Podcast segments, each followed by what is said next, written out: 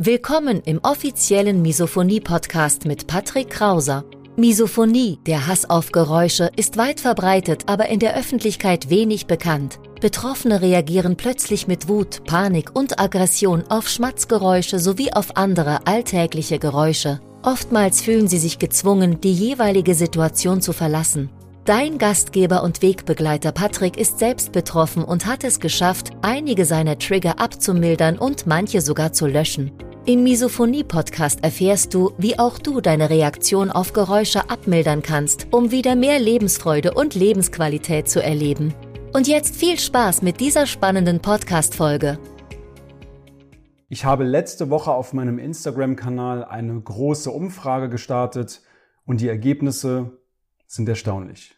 Und damit herzlich willkommen auf dem Misophonie-Hilfe-Kanal. Mein Name ist immer noch Patrick Krauser und du bist hier genau richtig, wenn du sagst, du reagierst im Alltag wütend, aggressiv, panisch, vielleicht sogar mit Ekel, mit Kampf oder Flucht auf bestimmte alltägliche Geräusche.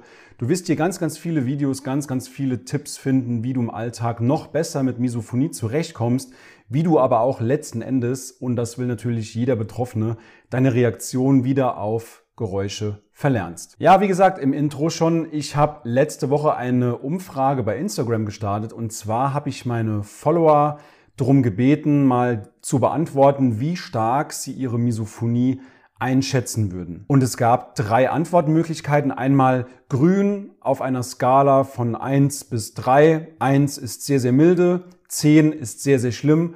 Also grün 1 bis 3. Die Misophonie hat bei dieser Antwortmöglichkeit eben keine Auswirkung auf den Alltag des Betroffenen.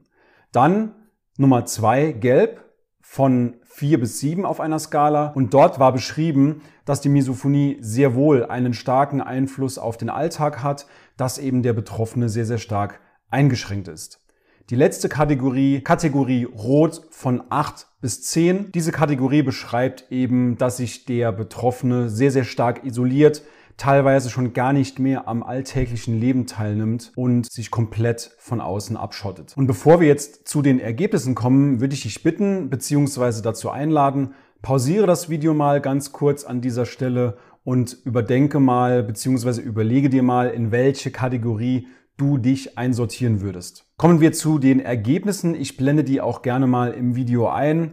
Auf einer Skala von 1 bis 3 eine milde Auswirkung auf den Alltag gaben 19 Prozent an, also insgesamt 45 Teilnehmer. Gelb auf einer Skala von 4 bis 7 und das hat mich sehr, sehr stark erstaunt, weil ich dachte, dass diese Zahl, also allgemein Kategorie Gelb und Rot, dass diese Kategorien nicht so prall gefüllt werden. Aber wir sehen sehr, sehr schön an den Ergebnissen, dass es wirklich eine 80-20 Verteilung, roundabout, eine 80-20 Verteilung ist. Dass eben in der ersten Kategorie 20 Prozent sind und in den Kategorien Gelb und Rot 80 Prozent, über 80 Prozent einkategorisiert sind. Das heißt, 80 Prozent der Teilnehmenden sind teilweise im Alltag durch die Misophonie eingeschränkt und teilweise so stark, dass sie sich komplett isolieren, dass sie nicht mehr am normalen Leben teilhaben können und möchten. Und ich glaube, das Ergebnis spricht für sich und es ist auch eine wunderbare Gelegenheit, diese Zahlen beziehungsweise dieses Video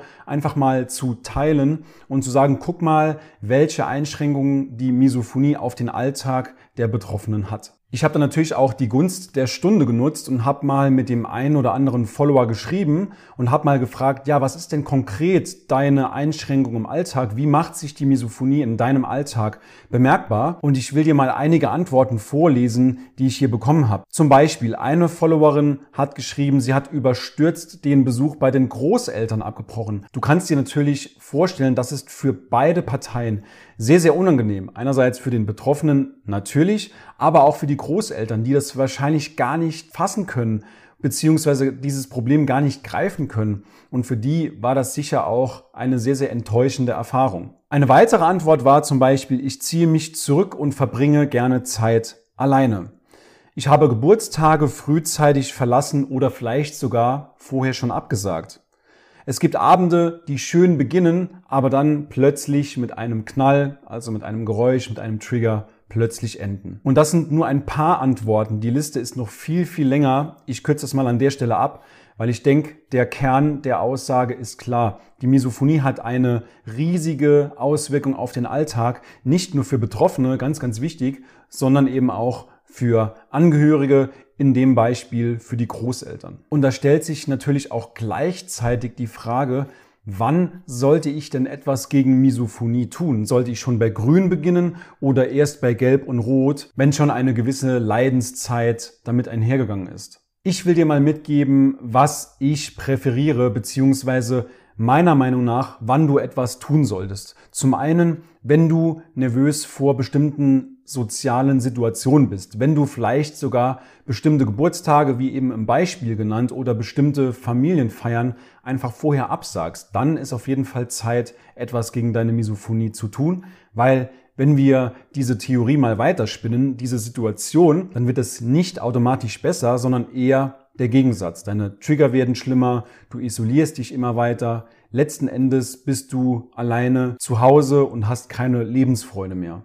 Der nächste Punkt, wann du etwas ändern solltest, wenn du einen sogenannten Killer-Trigger hast. Killer-Trigger, das ist für mich ein Trigger, wenn man sie klassifizieren will, nach der Schwierigkeitsstufe im Alltag. Das heißt, wenn du diesen Killer-Trigger einmal hörst, trittst du sofort über die Aggressionsschwelle. Das heißt, du musst sofort flüchten, du hast keinerlei Toleranz gegenüber diesem Geräusch und du musst sofort die Situation verlassen. Du bist sofort extrem wütend, extrem aggressiv und du könntest einfach nur noch weinen. Wann du noch etwas tun solltest, ganz klar, wenn du dich schon anfängst zu isolieren. Wenn du sagst, auf bestimmte Familienfeiern habe ich gar keine Lust, wenn du sagst, bestimmte Familienfeiern sage ich von vornherein schon ab, dann solltest du auf jeden Fall etwas an deiner Situation ändern. Du solltest auf jeden Fall etwas ändern, wenn du schon mehrere Jahre oder sogar mehrere Jahrzehnte mit der Misophonie lebst. Und so ist es ja bei den meisten faktisch gesehen. Die meisten Betroffenen, die leiden schon 10, 15, 20 Jahre. Ich ja selbst leide schon jahrelang an der Misophonie. Und spätestens dann solltest du etwas gegen die Misophonie tun wenn du also schon mehrere Jahrzehnte daran leidest. Und wenn du dich beim Selbsttest in Gelb oder Rot einkategorisiert hast, wenn du sagst, du willst langfristig deine Reaktion auf Geräusche abmildern, du willst besser im Alltag mit Misophonie klarkommen, du willst nochmal ein harmonisches Leben mit deiner Familie verbringen oder leben, dann melde dich gerne bei uns. Du findest unter diesem Video wie immer einen Link zu unserer Seite und dort kannst du dir kostenlos unverbindlich einen Termin mit uns buchen. Du sprichst einfach mal deine Probleme an, deine Herausforderungen, aber auch deine Ziele und ich schaue dann, ob und wie wir dir helfen können und dann sehen wir einfach, wie die gemeinsame Reise weitergeht. Ich hoffe, das Video hat dir gefallen. Wenn dem so ist, dann lass dem Video gerne einen Daumen nach oben da und dem Kanal ein Abo. Wir sehen uns in einem der nächsten Videos wieder. Dein Patrick.